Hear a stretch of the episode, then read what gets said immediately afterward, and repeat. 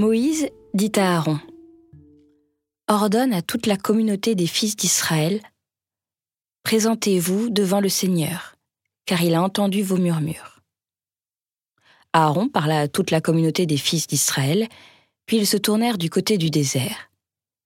Et voici que la gloire du Seigneur apparut dans la nuée. Le Seigneur dit alors à Moïse, J'ai entendu les murmures des fils d'Israël. Tu leur diras, Au coucher du soleil, vous mangerez de la viande et le lendemain matin vous aurez du pain à satiété. Alors vous saurez que moi, le Seigneur, je suis votre Dieu. Le soir même, surgit un vol de cailles qui recouvrirent le camp, et le lendemain matin, il y avait une couche de rosée autour du camp. Lorsque la couche de rosée s'évapora, il y avait à la surface du désert une fine croûte, quelque chose de fin comme du givre sur le sol.